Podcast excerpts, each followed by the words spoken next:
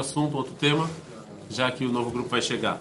E, e ontem a gente falou então sobre é, a importância de pessoas que entendem de Torá, que sabem de Torá, tirar as conclusões. É óbvio que não vão ser as mesmas conclusões, óbvio que cada um vai ver a Torá de uma maneira diferente, isso é óbvio, porque as pessoas são diferentes, as pessoas pensam diferente, né?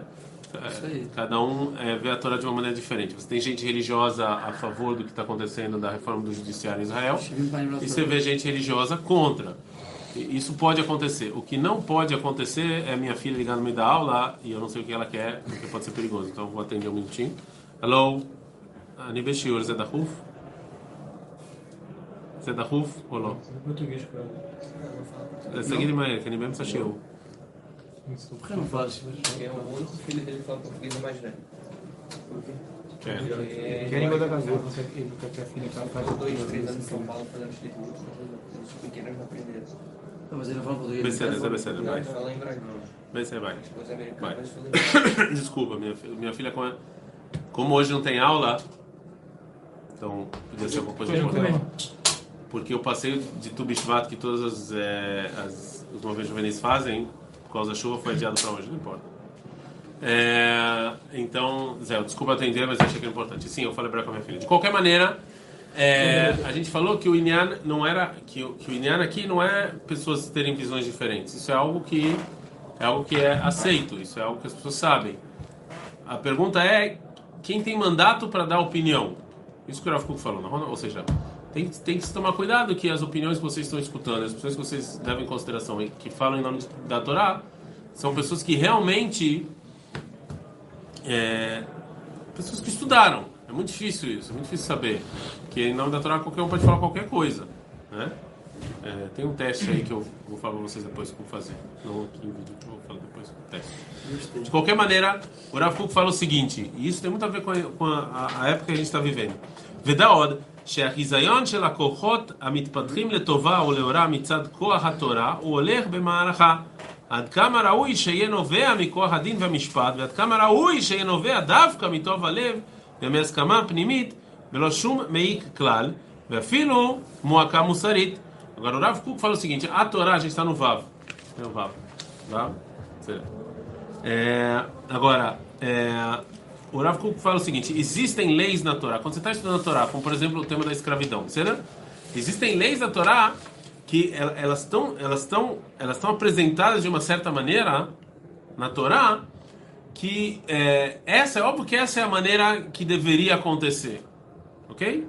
Você estuda, você lê, você vê exatamente como deveria acontecer e é, só que essas leis levam em consideração um certo nível moral e ético da sociedade, ok? Levam em consideração, por exemplo, que crianças de 13 anos não vão sair com faca para matar pessoas. A, a, a, leva em consideração essa pessoa um certo nível. É, mas, infelizmente, quando a gente sai da, da, da, do que a Torá fala e a gente olha a sociedade do jeito que ela vive hoje em dia, nem sempre o que a Torá escreveu e a sociedade hoje em dia vai, vai funcionar. Ok? É isso que o Kuk está falando. Nem sempre. Por quê? Porque existem várias coisas que, que o mundo ele, ele segue o caminho dele. Ou seja, a Torá escreve do- de uma certa, um certo ponto de partida que muitas vezes, quando você olha o mundo, você fala: hum, é, aqui a gente não sabe muito bem quanto isso vai, é, vai funcionar. Né? Porque existem várias coisas acontecendo, que trans, várias transformações. Mas isso não quer dizer que a Torá ela, ela, ela não é atemporal. Ela é.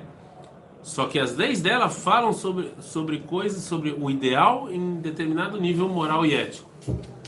Ok? Mas nem sempre na prática você vai conseguir colocar eles em prática. Não vai funcionar. A gente tem vários exemplos disso. Né? Um exemplo clássico disso, vou dar um exemplo bobo, mas um exemplo clássico. É, a Torá leva em consideração que qualquer ser humano normal conversa com Deus em algum momento da vida dele. Ó. Esse, aqui, esse aqui é, uma- é um ponto de partida da Torá. Então a Torá não escreve em nenhum lugar que você tem que rezar três vezes por dia. Não está escrito. Por que, que não está escrito? Era Hã? Porque tem- Mas é o mer que tu fala, exatamente isso. Mas, mas é o. Mas a Torá não precisava falar. Não, porque ela parte do ponto de partida que as pessoas falam com Deus. Uma pessoa que se autodenomina religioso fala com Deus, certo? A partir do momento que isso mudou, então, foi necessário os rabinos intervirem e fazer alguns decretos, tá claro? Porque, porque a situação mudou. As pessoas, já, as pessoas também não sabiam falar em hebraico também. A Torá partia do ponto de partida que as pessoas sabem falar hebraico. E aí não tinha mais. Então, a situação foi mudando, ok? É, Vezeu a Yesod no Mechabrim Tamid Brit Avot עם כל הדברים היותר עיקריים, וברית ארץ ישראל היא מחוברת ומחזקת את ירושת האבות וקבלת התורה. Ou seja, os antepassados, o que está escrito na Torá escrita com Eretz Israel e tudo isso, esse é, o, esse é a Torá pura. É a Torá na, mais- na forma mais pura que ela tem. Que essa é a vontade divina, a forma mais pura que tem. Omnam, a avó que imu et a Torá me akara pnimit vechovshit. Os tem uma tem um midrash muito famoso que fala que os antepassados cumpriam toda a Torá. Na um midrash, todos vocês conhecem esse midrash e vem um monte de pergunta relacionada a esse midrash. Mas quando a gente vê, existem vários versículos da Torá que é um pouco, são um pouco problemáticos. Por exemplo, carne e leite. Eu não vou entrar em todos os aqui. O mais famoso de todos qual é? A prova mais famosa que é você falar que os, que os, que os nossos antepassados Sim, eu vou trazer um jogo do meu filho para você. Os nossos antepassados, eles cumpriam toda a Torá. Qual é a prova mais clássica que isso é um problema? Yaakov se casou com duas irmãs. Jacob se casou com duas irmãs. Então, É proibido casar com duas irmãs. Como pode ser? Se ele cumpria toda a Torá, como é que pode ser que ele casava com duas irmãs? Não pode. Não pode. Então o que, que as pessoas respondem? Não sou eu, é o Rambam. Eu, eu, use essa informação do jeito que vocês quiserem. O que, que o Rambam... Hã?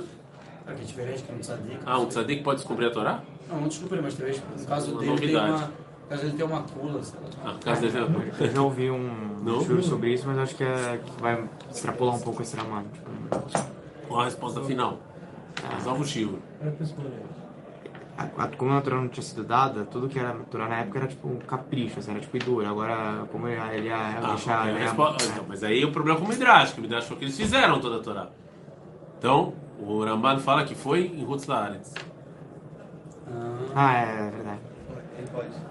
Posso falar assunto Torá? Eu falei, eu trouxe a informação. O que Aí, vocês querem fazer com essa informação, casar com duas tem que ser no vocês Brasil. fazem. Aí pode. Se quiser. Aí, quer casar com duas é O que o Ramban fala, o que o Ramban deixa entender em toda a explicação dele na Torá é que fora de Israel existe um- um Ele falou. A Torá ela é menos. É... Não. Ela é menos. exige menos. É, Dá, dá a entender. Dá a entender. Mas ela vai chané. A resposta que o Rav Kuk está falando aqui agora. Qual é a resposta? Que quando o Midrash fala que eles cumpriram a Torá, não é que eles bemet cumpriram o Shulchan Aruch do jeito que está escrito. Sim, existia a vontade de Deus era uma coisa que já era natural para eles. Eles já sabiam disso. Vinha pelas midot, Era automático, é. Então eles cumpriam a Torá. Isso aqui, isso aqui vinha automático. né? É... Por quê? E, e, mesmo que, e mesmo que eles viviam no. Aí, os, patriar, os patriarcas viveram numa época moral, moral e ética bastante duvidosa. Né? É muito imoral, é muito antiético. É e mesmo assim eles conseguiram manter. Vezé só da Halakim Agduzim, Shema Yotzim Davka, Betor Midot Hassidut, velifnei Mishurat Adin. Sheima Yubaim Então Rav Kuk fala que muitas vezes, quando você entra nesse, nessa guerra entre o mundo como ele é e o, e o que a Torá pede para fazer, então existem muitas coisas que, que não dá para encaixar. Né? Então você, a Torá não exige. Tem coisas que a Torá não dá para exigir.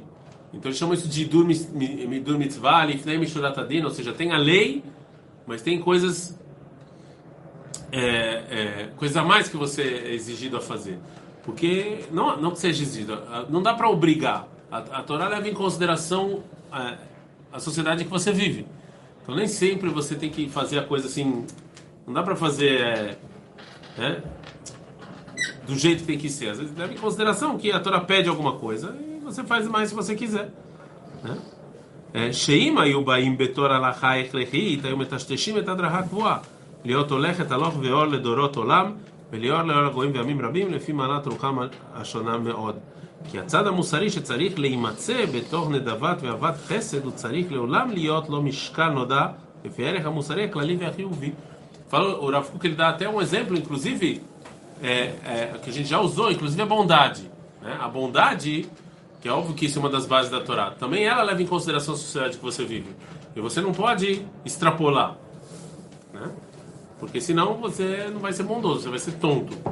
Se você vai começar a ter piedade em pessoas que não merecem piedade, tipo uma criança de 13 anos que dá facada em pessoas, não que tem que matar, mas falando, é óbvio que tem que castigar. Você não pode falar, ah, pobrezinho, deu uma facada e matou uma pessoa, tadinho, vamos botar aqui. Não sabe o que tá fazendo. Não, não sabe o que tá fazendo. Óbvio que sabe, uma criança de 13 anos pega uma faca, sabe o que tá fazendo, entendeu? Então, hoje em dia já sabe. Então, assim, tem que tomar cuidado também com essa piedade. E a maneira que ela vai ser vista na sociedade vai ser vista, né, maneira... É, então, infelizmente, a gente não vai poder é, terminar a carta 89, ainda que ela é... Falta muito para terminar, mas amanhã vai começar um grupo novo. Mas o Rav Kuk, ele só está falando exatamente que, muitas vezes, quando você vê, por exemplo, escravidão ou qualquer lei que está na, na Torá, você tem que levar em consideração também a época em que a gente vive. Né? Se essa é uma época em que eu posso implementar tudo que está escrito aqui, e justamente para adaptar a vontade da Torá com a época que a gente vive, existem vários utensílios, decretos rabínicos, existe Idur Mitzvah, Lifnei Mishkurat Adin, que é fazer a mais do que o que não são exigências, mas mas dependendo da sociedade que você está, você tem esses utensílios para você poder adaptar a lei da Torá à sociedade que você está. Né? Existe Humra, existe Kula, existem vários utensílios que a Torá e a Allah usa, o decreto rabínico, porque tem a lei da Torá e tem a sociedade. Então você tem que né, adaptar ela. O que a gente falou da escravidão. Pode ser que a ideia da Torá seja uma ideia muito boa, mas hoje em dia, o nível que as pessoas estão, se você colocar isso aqui em prática, não vai não vai rolar, não vai funcionar. Então você precisa de outros utensílios para conseguir adaptar isso tudo à sociedade que a gente vive. Certo? É, bom, gente, eu tentei aqui dar um começo, meio e fim sobre isso, porque amanhã, não amanhã, quinta-feira a gente vai começar uma outra carta, mas é, basicamente esse é o, é, esse é o Inham. Seider, Adkan. Não, vou aplaudir.